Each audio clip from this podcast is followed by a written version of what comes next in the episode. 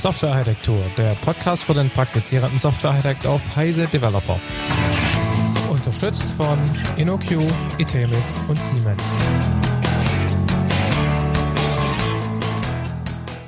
Hallo und herzlich willkommen zu einer neuen Episode von Softwarearchitektur, der unserem Podcast für den praktizierenden Softwarearchitekt. Wie Markus immer sagt, obwohl ich ja der Meinung bin, es ist der Podcast für den praktizierenden Softwarearchitekten.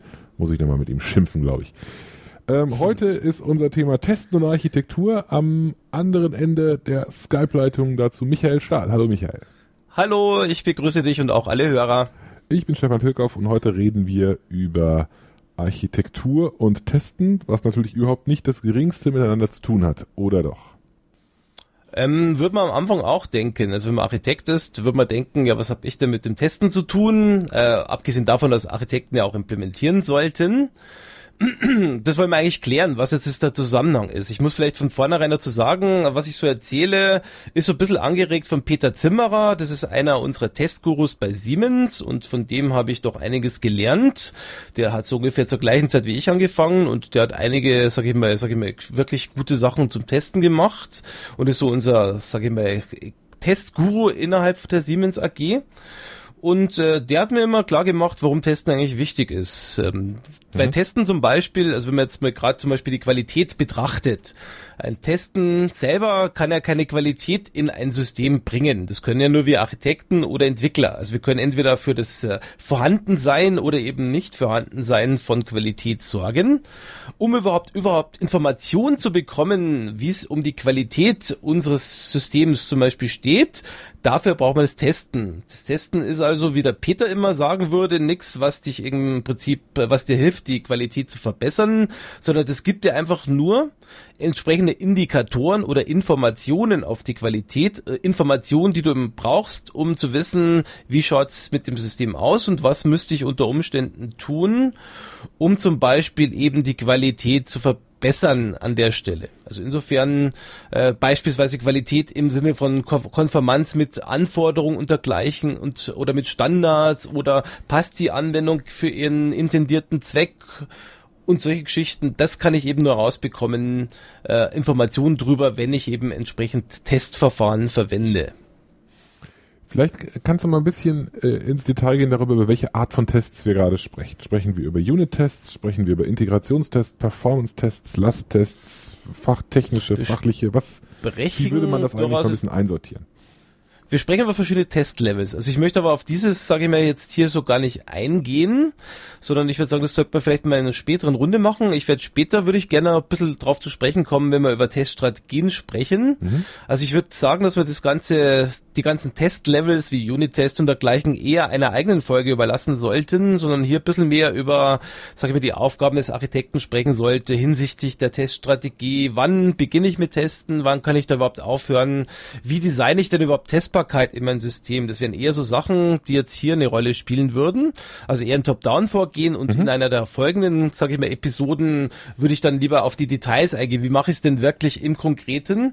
Ähm, weil ich glaube, dieser abstraktere Teil, was ist denn überhaupt der Wert des Testens und äh, wie gehe ich denn damit um? Wie arbeite ich mit dem Testmanager zusammen und dergleichen? Das ist nämlich genau der Teil, der oft vernachlässigt wird und wo die Architekten das wenigste Wissen haben, weil wie man Unit-Tests schreibt, kenne ich nur wenige Architekten, die das eben mir nicht sagen könnten. Mhm. Okay.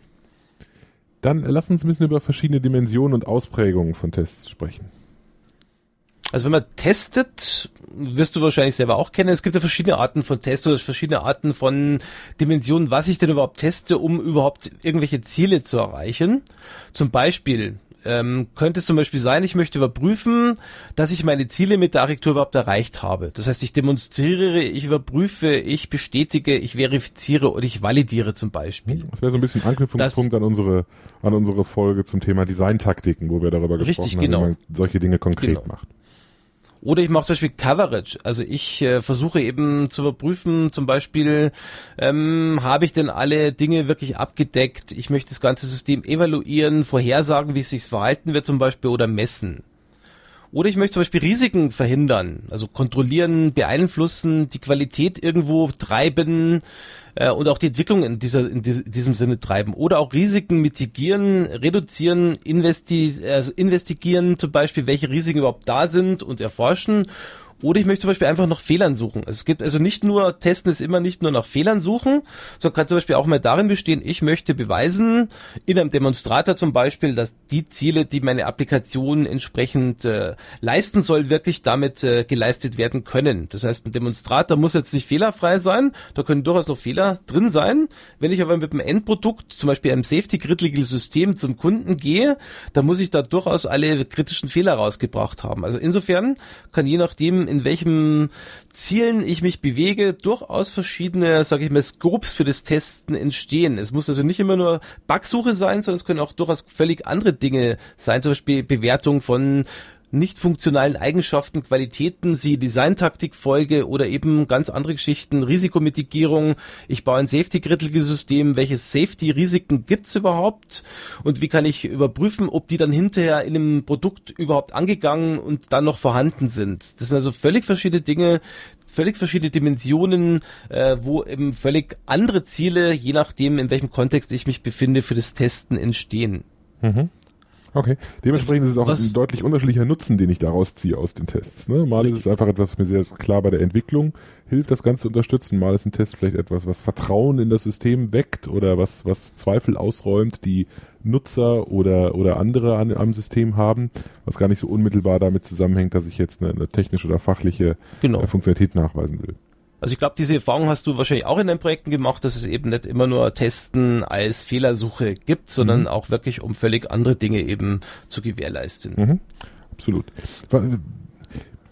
Was ist denn der, das, der richtige Level an Test? Also wie viel, wie viel muss ich denn machen? Muss ich dreimal so viel testen, wie ich entwickelt habe? Oder reicht halb, halb so viel? Oder wie komme ich dazu? Das ist eine sehr rhetorische Frage natürlich. Aber wie, woher weiß ich denn, wie viel ich testen muss? Tja, wie viel, wie viel muss ich überhaupt testen? Also und oder wann höre ich denn überhaupt mit dem Testen auf? Genau. Ist eine wichtige Frage. Das sind also die sogenannten Test-Exit-Criteria. Es gibt genauso die Test-Entry-Criteria, die Test-Eingangskriterien. Wann fange ich denn überhaupt an zu testen? Auch das ist ein wichtiger Punkt und das ist durchaus unterschiedlich. Und es ist immer interessant, wenn man zum Beispiel in irgendwelchen Architektenausbildung die Leute fragt, was denn genau in ihr, ihre Test-Exit-Kriterien in ihrem Projekt sind, dass sie es entweder gar nicht wissen oder ihnen gar nicht klar ist, äh, welche Ausprägung es davon gibt. Im Endeffekt, wenn man so Test-Exit-Kriteria betrachtet, da gibt es drei Säulen. Zum einen die Bugs, also wie viele Bugs sind denn überhaupt noch in meinem System drin? Und hat sich zum Beispiel die Bugrate jetzt so reduziert, dass ich in jeder Iteration nur noch ganz wenige Fehler und Charms zum Beispiel bekomme, wenn ich zum Beispiel im Scrum-Projekt drin bin? Das zweite ist, wie, wie weit ist denn der Testprogress äh, überhaupt fortgeschritten? Also wie viel Test, äh, sage ich mal, Test-Cases prüfe ich denn überhaupt? Also wie viel Mengen von Tests habe ich denn überhaupt? Und wenn ich eine gewisse Menge überschreite, dann höre ich auf zum Beispiel. Oder Coverage, wie viel habe ich vom System überhaupt abgedeckt? Das kann sowohl Blackbox Coverage sein, also wie viel Use Cases habe ich abgedeckt oder auch wirklich Whitebox Coverage, wie viel Funktionalität in dem System innen drin habe ich wirklich abgedeckt durch meine Tests. Das heißt, das sind also durchaus verschiedene Dinge, also verschiedene Säulen, auf denen das Ganze beruht. Wichtig ist halt natürlich irgendwann wird natürlich die Kosten, um einen Bug zu finden oder irgendein Problem zu finden im System höher werden als die, der Nutzen davon. Und diese Kurve wirklich rauszufinden, ist wirklich Erfahrungssache. Also am liebsten hätte man natürlich den Punkt äh, als Text-Exit-Kriteria, wo man genau weiß, wenn du jetzt noch weitere Coverage einbaust und ähm, an den Test, äh, sag ich mal, Cases noch weiter was hinzufügst, dann wirst du davon keinen Profit mehr gewinnen, weil es im Endeffekt nur noch marginale Vorteile bringen wird. Also wo höre ich denn wirklich auf? Wichtiger Punkt, es ist zum Beispiel nicht unbedingt so, wie es in vielen Projekten passiert. Äh, Test-Exit-Kriterie ist, der Chef sagt, jetzt müssen wir aber mit dem Produkt raus und damit wird es ausgeliefert. Das ist kein Test-Exit-Kriterie, sondern das ist eher, sag ich mal, hirnrissig und wahrscheinlich oft auch der Anfang vom Ende. Also Test-Exit-Kriteria sollte man sich wirklich genau überlegen, überlegen, wann man überhaupt aufhört. Und ich kann einmal auch ein paar Beispiele bringen. Zum Beispiel, ich äh, habe als Exit-Kriteria zum Beispiel, dass alle Unit- und Integrationstests äh, dokumentiert sind, dass zum Beispiel da keine höher prioren Bugs mehr auftreten, dass ich zum Beispiel 100% äh, Coverage von allen Anweisungen habe, die mir im Code vorkommen, oder 100% Coverage von allen Programmspezifikationen, die ich habe. Und dass im Prinzip zum Beispiel eben ähm, meinetwegen die Resultate von einem Code-Review gut und akzeptierbar eben dokumentiert sind und auch entsprechend äh, entsprechend akzeptiert werden. Das wäre zum Beispiel ein Exit-Kriteria für Developmental Tests. Wenn ich einen Systemtest zum Beispiel hätte, könnte es ganz anders ausschauen. Zum Beispiel alle Testcases sind dokumentiert und laufen oder 90 Prozent aller Testcases müssen wirklich äh, durchlaufen erfolgreich alle Testcases, die zum Beispiel mit einer Berechnungsfunktion oder mit dem Abrechnen in einem Webshop zum Beispiel äh, zu tun haben, müssen auf jeden Fall durchlaufen. Selbst wenn nur 90 Prozent aller Testcases durchlaufen müssen, für das Billing zum Beispiel, für die Abrechnung müssen alle durchlaufen alle Medium- und High-Defects müssen zum Beispiel gelöst sein. Es darf also keine mittleren oder höheren Defekte mehr geben und die Code-Coverage müsste mindestens 90 Prozent sein. Das sind also Beispiele, die da aus der Literatur stammen von konkreten Projekten, wie man zum Beispiel Exit-Kriterien für Developmental, für System-Test äh, macht. Es gäbe auch eine ganze, ein Beispiel noch für Acceptance-Tests. Das möchte ich aber hier nicht zum Beispiel entsprechend präsentieren. Aber im Endeffekt, äh, man sieht schon, dass man im Endeffekt für alle möglichen Testlevels äh, entsprechend diese Test-Exit-Kriterien definieren muss ähm, und entsprechend festlegen muss. Aber wie schon gesagt, wenn man das genau überlegt, kann man sich mal wirklich mal vorgehen, diese drei Säulen, die ich vorher erwähnt habe, Bugs, Coverage und Test Progress, man kann all diese einzelnen Kriterien entsprechend in diese drei Säulen einordnen. Und man sollte wirklich von vornherein genau festlegen, wann denn wirklich das Testen entsprechend äh, beendet ist, ähm, im Sinne dieser Test-Exit-Criteria, weil sonst man ja nie weiß, wann denn wirklich das Testen genug ist und wann man vielleicht beginnt, wirklich so zu testen, dass sich im Endeffekt äh, gar nicht mehr rentiert. Mhm. Ich würde vielleicht nur noch ergänzen, ich habe gute Erfahrungen damit gemacht, äh, für unterschiedliche äh, Phasen im Projekt, gerade wenn man iterativ vorgeht, auch unterschiedliche Ansprüche dazu stellen. Ne, es mhm. gibt Dinge, die ich, die ich mal im, im Team jemand anderen zum Testen rüberreiche, an die habe ich andere äh, Ansprüche, was den Grad des, äh, des Getesteten betrifft, als wenn ich das Ganze vielleicht meinem meinem äh, Tester noch im, im, im, im eigenen Unternehmen weiterreiche oder einem externen Tester beim Kunden oder vielleicht das irgendwann tatsächlich in einen, in einen mhm. Fachbereichstest gebe und dann endgültig in Produktion. Das heißt, je nachdem kann ich unterschiedliche Spezifikationen dafür festlegen und äh, wir haben auch sehr mhm. gute Erfahrungen damit gemacht, diese Regeln wirklich einmal hart festzulegen und auch im schlimmsten Projektstress nicht zu durchbrechen. Ähm, ich meine, eine andere Frage ist natürlich, ich weiß nicht, wie ihr das macht, aber es gibt da durchaus verschiedene Meinungen. Zum Beispiel bei Microsoft ist so, dass jedem Entwickler eigentlich einem Tester gegenübersteht. Das ist aber durchaus, sage ich mal, wahrscheinlich in einem kleinen Projekt nicht mehr praktikabel. Definitiv äh, nicht. Nein. Also so ein, so ein Verhältnis haben wir nicht. Ähm, wüsste ich auch, glaube ich, auch nicht, glaub, habt ihr, glaube ich, in keinem der Projekte das Maximum, was in den, in den Projekten das der Größenordnung, die wir so machen, also mit den Kundenprojekten, in denen wir beteiligt sind, sind das vielleicht dann im allerhöchsten Fall mal, äh, weiß nicht, 50 Leute oder so, aber da ist eigentlich nie das Verhältnis 1 zu 1, sondern vielleicht mal 1 zu 3, also 3 zu 1 von Entwickler zu ja. Tester vielleicht. Ich glaube zum Beispiel, aber auch wichtig ist natürlich, ähm, egal wie man es macht, es muss die Testeffektivität auch stimmen. Also so Probleme, die man meistens bekommt, ist eben, dass man zum Beispiel Fehler viel zu spät merkt, weil man eben am Anfang zu wenig getestet hat dass man vielleicht keine Testautomatisierung hat und deswegen eben die Leute auch, sage ich mal, irgendwann mal dieses ganzen Testens überdrüssig werden, weil sie es immer manuell machen müssen und dass man natürlich auch die Tests selber maintain, äh, maintainen muss. Das heißt, mhm. man kann nicht sagen, ich entwickle den Code weiter und die Tests bleiben so, sondern die Tests sind ja selber, sage ich mal, First-Class-Artefakte, die denselben Qualitätsanforderungen unterliegen. Wenn ich also schlechte Tests schreibe, dann habe ich wieder nichts davon. Also auch das sind Probleme, die man angehen muss und äh, testen kann man zum Beispiel jetzt bei größeren Projekten zumindest feststellen, ist oft äh, mehr als 50 Prozent der gesamten Entwicklungs- und Maintenance-Kosten werden mit Testen entsprechend äh, umgesetzt oder werden mit Testen konsumiert. Also insofern, wenn man hier etwas falsch macht, dann oder vielleicht nicht effektiv macht, dann hat man wieder ein Problem. Ja, das vielleicht die spannende Frage ist vielleicht, wie sehr man die solche Dinge wie eben Unit-Tests, Entwicklertests jetzt damit reinrechnet oder nicht. Ne? Das verändert natürlich auch nochmal das Verhältnis. Mhm. Wenn ich sage, die ich Entwickler entwickeln nur, was immer auch Entwickler machen, ist niemals testen, auch wenn es Unit-Tests mhm. sind, die sie da schreiben, dann ist das Verhältnis natürlich ein anderes, als wenn ich Richtig. auch das zum Test dazu zähle. Meine, ähm, das andere Punkt, Problem, was ich vorher auch erwähnt habe, es gibt da auch dann oft so Test-Execute-Kriterien, die ich vorher erwähnt habe, Zeit ist vorbei, Budget ist verbraucht, mhm. der Boss sagt, äh, jetzt müssen wir es aber ausliefern. Das sind auch so Probleme. Also der Peter Zimmerer sagt dann öfters mal, Software Products are never released, they escape. Mhm. Das heißt also, das heißt also, Softwareprodukte, die werden eben entsprechend in solchen Fällen dann nicht wirklich freigegeben, sondern sie entfliehen einfach und äh, man weiß nicht, äh, was sie für einen Schaden anrichten. Mhm. Lass uns noch ein bisschen über Testpläne sprechen. Gerne.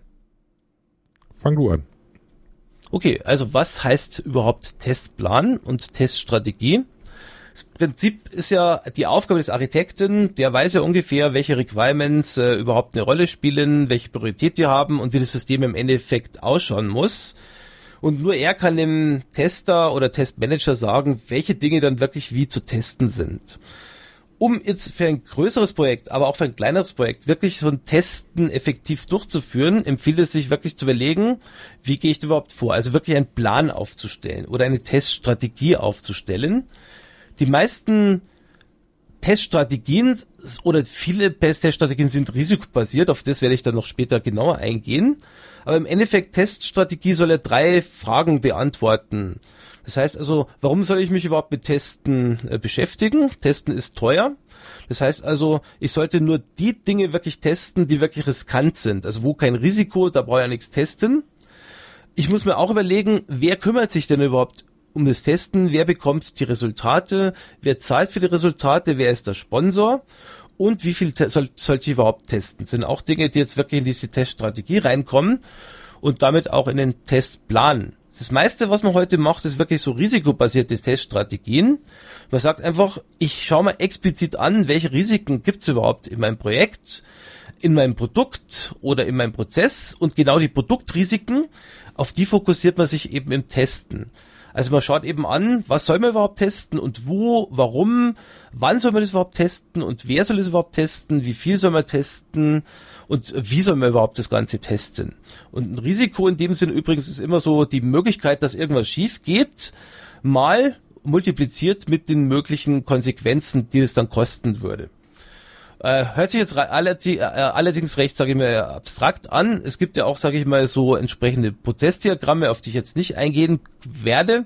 Aber ich sag's nur kurz, wenn man so eine riskbasierte Teststrategie aufbaut, dann macht man erstmal eine Risikoidentifikation, setzt sich also mit Architekten hin oder mit anderen Stakeholdern, überlegt sich, welche Risiken lauern überhaupt im Projekt, analysiert die Risiken, wie wahrscheinlich sind die und welchen Schaden würden sie verursachen und dann überlegt man sich, wie man auf diese Risiken wirklich äh, begegnen soll. Also welche Tests, welche Testlevels können ich überhaupt testen? Kann ich das überhaupt mit Tests rausfinden? Ähm, was muss ich denn überhaupt tun? Welche Testziele muss ich überhaupt definieren? Und welche Testtechniken, wie zum Beispiel Unit-Testing, muss ich überhaupt machen, um entsprechend auf dieses Risiko einzugehen? Dann hat man einen Testscope und man kann sich auch überlegen, welche Kosten entsprechend äh, dafür ausgegeben werden sollen und da macht man den eigentlichen Testplan. Also hört sich alles ein bisschen abstrakt an, da gibt es auch sehr gute Literatur drüber und es ist auch, es gibt auch Standards, die genau das entsprechend äh, definieren. Ich gehe aber lieber erstmal auf den, sage ich mal, sogenannten Testplan ein. Also ich habe jetzt in meinem konkreten Projekt mich mit dem Testern und den Architekten zusammengesetzt und habe mit denen geredet, äh, dass wir eben zusammen einmal einen Testplan erstellen. Was ist ein Testplan? Da überlege ich mir für verschiedene Dinge in der Architektur, zum Beispiel für funktionelle Eigenschaften, für Use Cases oder für Qualitätsattribute oder für Risiken. Was könnte denn passieren, wenn dieses Risiko wirklich eintritt? Also wenn ich zum Beispiel einen Use Case, äh, wenn er schief geht in einem System, was würde da wirklich daraus resultieren? Welche Subsysteme würden denn überhaupt äh, davon betroffen sein und zwar mit welchem Ausmaß, mit einem hohen Ausmaß, da kann man auch Zahlen vergeben, fünf oder mit einem kleinen Ausmaß, zum Beispiel als Zahl eins. Wie wahrscheinlich ist das Ganze? Von ganz unwahrscheinlich eins bis sehr wahrscheinlich fünf. Und welche Kosten würde das verursachen? Kommt auch wieder so eine Zahl von eins äh, vernachlässigbar bis fünf sehr kritisch rüber und da kann man eben wirklich dann Zahlen errechnen, äh, sogenannte Exposure, zum Beispiel, da multipliziert man einfach die Wahrscheinlichkeit mit den, sage ich mal, Konsequenzen und bekommt dann schon einen gewissen Anhalt drüber, was denn besonders äh, kritisch zu testen ist, wo die größten Risiken stecken und wie vielleicht weniger Risiken oder überhaupt keine Risiken drin sind. Und äh, ich könnte jetzt noch auf die weiteren Details dieses Plans eingehen. Zum Beispiel eins, was man definiert, ist dann, welches Testziel soll denn der Test überhaupt entsprechend verfolgen, um dieses Risiko zu adressieren und zu prüfen?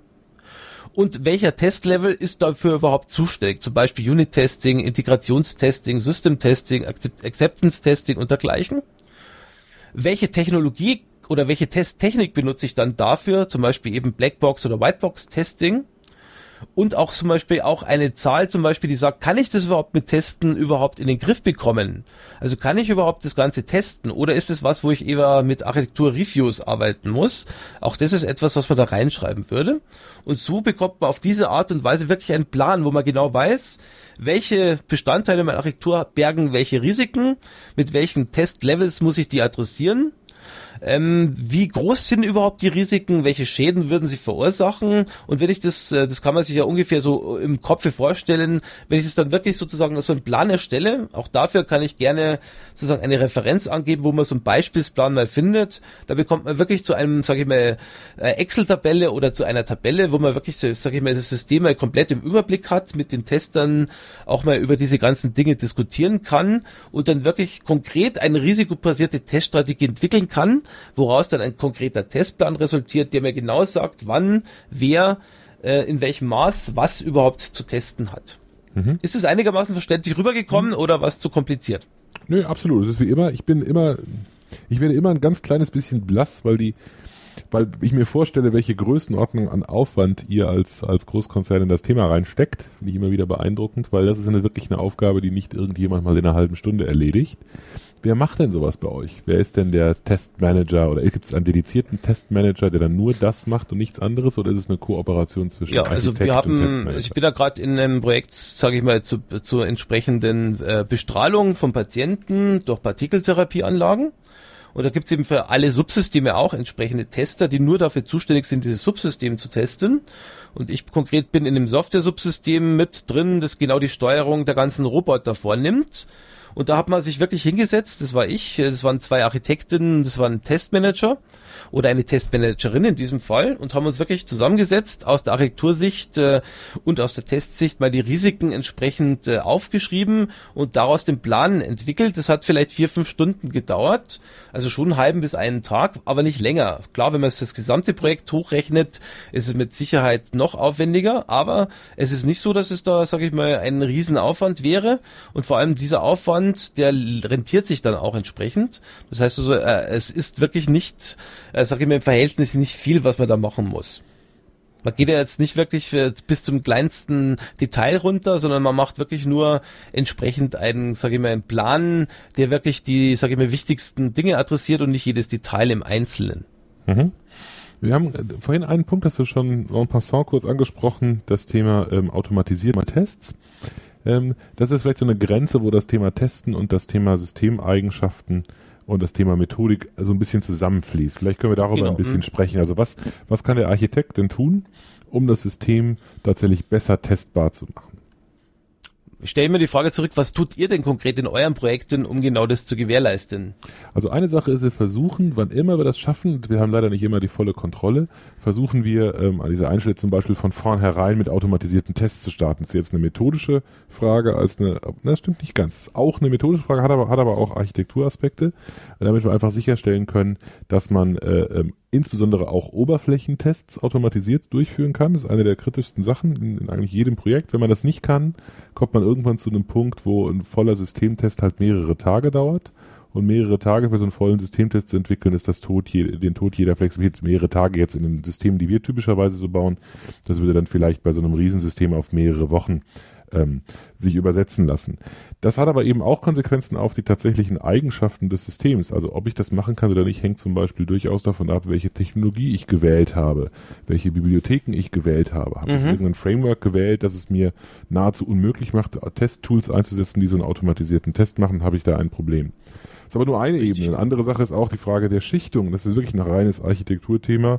Hab, welche Schichten habe ich in meiner Anwendung gewählt und wie passen die damit zusammen, dass ich Dinge auch isoliert testen kann? Da gibt es auch dann zum Beispiel einen Bezug zum Thema Unit-Tests, weil ein, ähm, weil ein Unit-Test eigentlich nur ein Test ist, der eben keine großartigen Abhängigkeiten mhm. hat, keine Datenbank berührt, keinen Netzwerkzugriff macht, auch sonst nicht mit externen Systemen. Der soll ja schnell in Sekunden, in Millisekunden Zeiten durchführbar sein. Das geht natürlich auch nur, wenn die Software von vornherein so gebaut ist, dass das eben auch drin ist. Also diese Eigenschaft Testbarkeit im System findet man an ganz, ganz vielen Stellen äh, wieder. Deswegen bin ich auch der Überzeugung, wahrscheinlich ähnlich wie du, dass das, ähm, dass der Architekt sich dessen jederzeit bewusst sein muss. Also auch, Richtig, genau. auch wenn er vielleicht nicht äh, in großem Umfang fachlich implementiert, muss er immer im Hinterkopf haben, dass andere Leute das tun, fachlich implementieren und das entsprechend auch testen können müssen. Und wenn das nicht von vornherein in die Architektur des Systems hineindesignt ist, dann wird nachher kein vernünftiges System dabei herauskommen. Ja.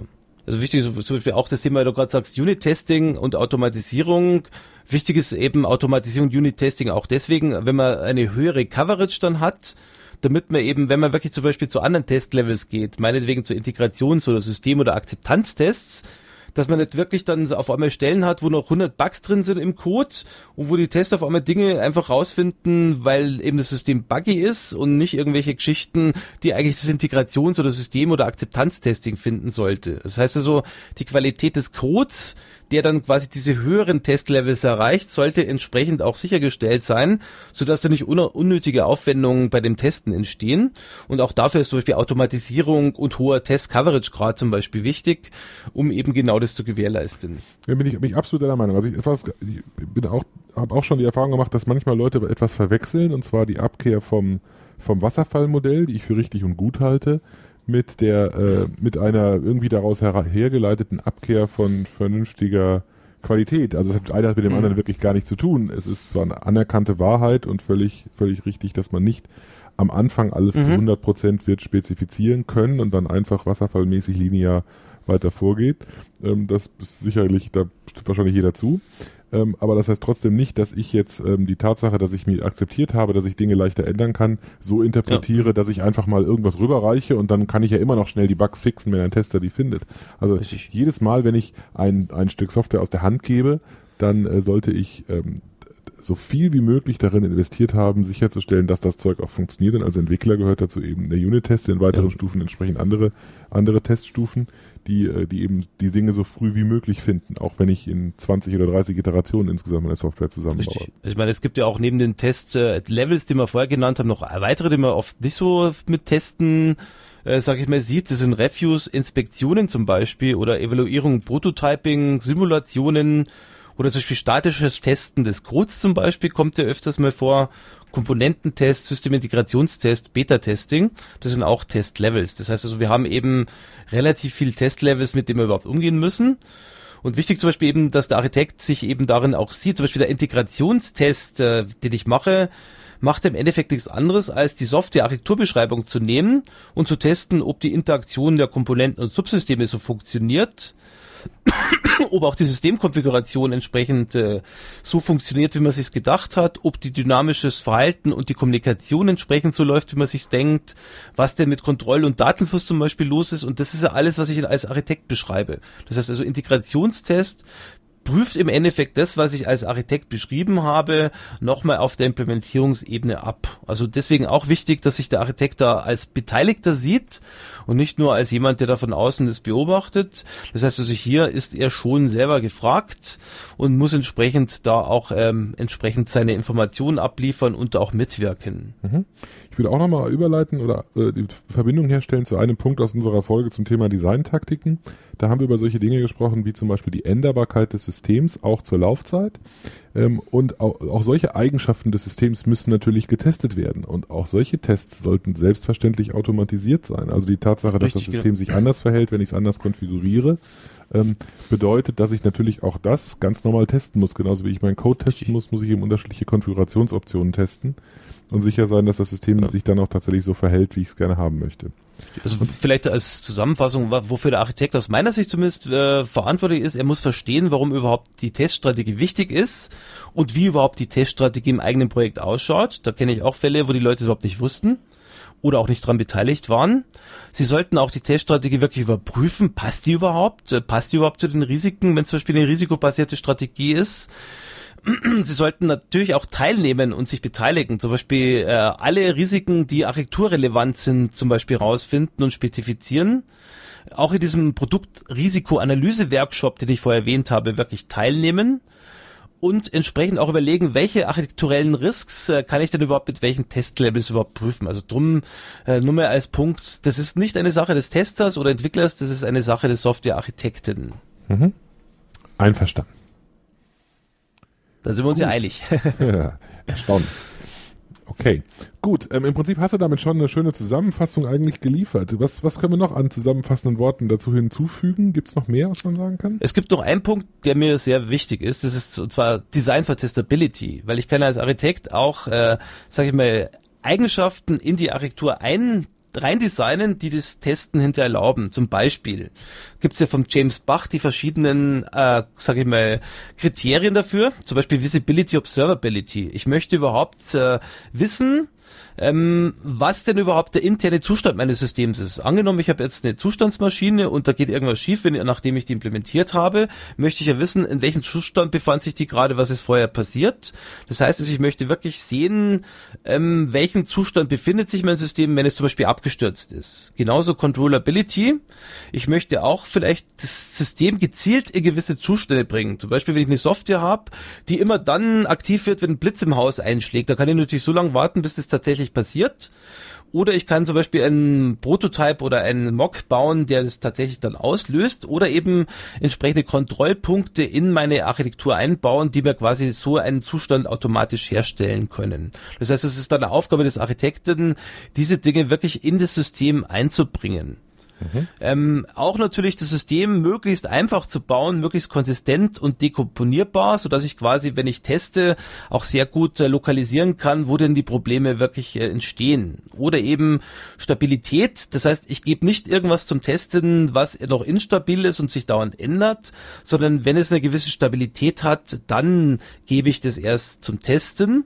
Und das System sollte dann aber auch, sage ich mal, so designt sein, dass man es wirklich gut verstehen kann und dass es wirklich akkurat hinsichtlich seiner Dokumentation ist. Und das sind Dinge, die ich eben als Architekt in der Hand habe, wo ich wirklich Schnittstellen bauen kann auf einmal, um eben eine bessere Beobachtbarkeit oder Kontrollierbarkeit meines Systems äh, zu haben, wo ich zum Beispiel Logging und Tracing verwende oder irgendwelche Build-in-Self-Tests, die man so kennt, oder ich benutze Coding Guidelines, Naming Conventions, damit eben das System leichter lesbar und verständlich ist. Ich habe Diagnose und Dump Utilities zum Beispiel, um interne Zustände besser rauszufinden.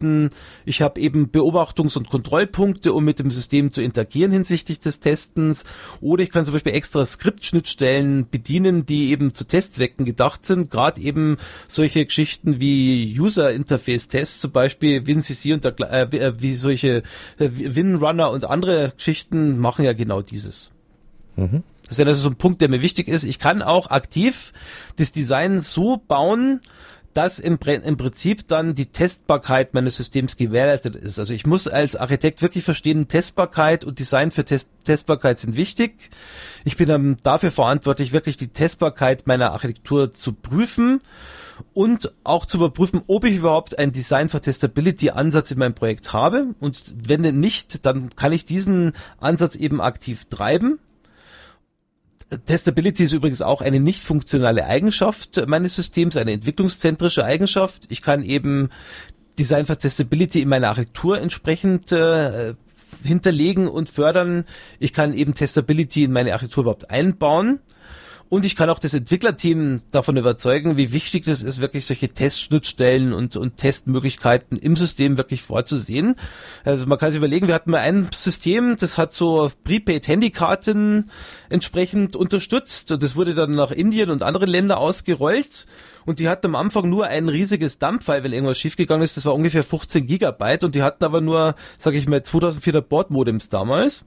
Und dass man dann den Fehler findet und erstmal 1,5 oder 15 Gigabyte drüber überholt. Das dauert natürlich äh, unendlich lange, das ist quasi völlig unrealistisch. Also was die dann gemacht haben, die haben wirklich so Testschnittstellen eingebaut, die man remote auch abrufen konnte und wo man dann, sage ich mal, relativ einfach dann auf den Fehler kam. Und äh, das ist quasi auch so ein typisches Beispiel, wie positiv sich Design für Testbarkeit dann entsprechend auswirken kann. Mhm. Will, interessanter, interessanter Punkt. Ich will vielleicht noch zwei Dinge ergänzen. Das eine ist, äh, mir ist aufgefallen, dass viele der Punkte, die, die, die, du jetzt genannt hast, eine starke Überschneidung haben zu etwas, was man vielleicht ähm, äh, Nutzbarkeit im Betrieb oder Operational Usability oder so nennen könnte, nämlich die, Richtig, die, ja. ne, die Variante, dass ich das Zeug halt wirklich tatsächlich betreiben kann, was ich für eine sehr wichtige Architektureigenschaft halte. Dass sich Mhm. das überschneidet, ist auch überhaupt kein Zufall und gar nicht verwunderlich. Natürlich ist es so, wenn ich das System gut in der Praxis im echten Produktivbetrieb administrieren kann, wenn es sichtbar ist, wenn es mir Einblickpunkte gibt, dann macht sich das natürlich auch in der Entwicklung und in den verschiedenen Teststufen bemerkbar, weil ich das dann eben auch nutzen kann, diese Möglichkeiten. Das unterschreibe ich also voll. Ich habe eine kleine Anekdote aus einem Projekt einen, eines äh, unserer Kunden, die das äh, so realisiert hatten, dass sie also an interessanten Punkten in der Anwendung, an, an fachlich interessanten Punkten, halt nicht nur das in irgendeiner Transaktionslog geschrieben haben, sondern gleich auch noch entscheidenden Personen eine kleine SMS geschickt haben mit bestimmten Statistikinformationen, wieder so viele fachliche Use Cases abgeschlossen und wir haben schon wieder so und so viel Umsatz ums System gemacht. Das ist also auch so ein bisschen Marketing-Taktik eines solchen Systems, die man oft einfach mit rein designen kann und damit einfach ein paar extra Lorbeeren verdienen kann, die nachher das Vertrauen ins System erhöhen. Mhm. Ähm, vielleicht aber auch noch ein Negativbeispiel. In einem, bei einem, von einem Projekt habe ich kürzlich gehört, bei dem äh, es also möglich ist, aufgrund dieser Skriptbarkeit und dieser, dieser, dieser, dieser Möglichkeiten im, im operativen Betrieb für einen beliebigen Client, der ans System ähm, angeschlossen ist, eine geheime Tastenkombination zu drücken, mit der man dann eine Groovy-Konsole Mhm. bekommt, mit der man direkt im System drin ist und sämtliche Variablen jenseits aller Plausibilisierung, Berechtigung und Prüfung ändern kann. Man muss natürlich bei diesen Sichtbarkeitsaspekten auch darauf achten, dass man, äh, dass man nicht die Sicherheit gefährdet und andere Themen gefährdet. Versteht sich eigentlich von selbst. Aber ähm, klar, wie immer gilt, man muss halt mit Augenmaß davor gehen. Richtig, genau. Also es sind gute Beispiele, habe ich auch schon erlebt in ähnlicher Weise. Mhm. Okay. Gut. Okay, spannendes Thema. Ich denke, äh, ich denke, den Bezug äh, hast du klar hergestellt zwischen Testbarkeit und Architektur. Ähm, wie immer gilt, wir freuen uns auch da über Feedback von unseren Zuhörern. Hast du noch abschließende letzte Worte? Letzte Worte, wie schon gesagt, wichtig ist eben, dass man als Architekt wirklich das versteht, wie wichtig das ist, sich daran zu beteiligen. Also wirklich äh, diese ganze Testgeschichte nicht so als äh, ist nicht meine Baustelle abzutun. Also was wir heute gelernt haben, war ja Motivation und Wert von Testen. Warum mache ich das überhaupt? Was sind überhaupt Teststrategien und Testpläne und Testlevel und Design for Testability? Wenn wir jetzt konkrete jetzt gehen würden, müsste man auch über Designmethoden, Testdesignmethoden, Unit-Test, Automatisierung und Test-Driven Development sprechen oder die verschiedensten Arten von Architekturqualität, interne Softwarequalität, Code Quality Management. Das würde ich aber eher einer weiteren Episode, sage ich mal, überlassen. Ich würde sagen, diese Episode sollte wirklich nur ein bisschen so bisschen skizzeln, warum denn überhaupt diese ganze Geschichte für den Architekten wichtig ist. Und ich hoffe, das haben wir einigermaßen rüberbringen können und äh, freue mich schon auf alles Feedback von Zuhörern. Das geht mir genauso wie immer. Es gibt eine äh, E-Mail-Adresse softwarearchitektur.heise.de. Es gibt aber auch die Möglichkeit über die Telefonnummer, die man auf der Website unter heise.de slash developer slash podcast findet, uns eine Voice-Nachricht zu hinterlassen. Hatten wir bis jetzt noch nicht. Wir würden uns wirklich mal darüber freuen, wenn wir das auch mal nutzen könnten. Ähm, wir werden dann auch in einer der nächsten Episoden das Ganze äh, diskutieren. Ähm, an dieser Stelle vielen Dank an dich, Michael. War eine spannende Folge, denke ich. Herzlichen Und Dank auch an dich. Bis zum nächsten Mal. Bis zum nächsten Mal. Tschüss alle. Tschüss.